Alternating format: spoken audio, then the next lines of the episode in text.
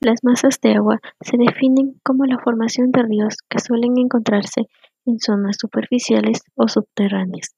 Es por ello que son extensiones grandes de agua que se encuentran tanto en la superficie como bajo de ellas. Las masas de agua se dividen entre lagunas, lagos, ríos, mares, vertientes de aguas subterráneas y cuencas hidrográficas. En el Ecuador, al estar rodeado de las cordilleras de los Andes y de las cuatro regiones, permite contar con grandes cuencas hidrográficas que atraviesan y un sinnúmero de bosques con gran precipitación pluvial, generando masas de aguas.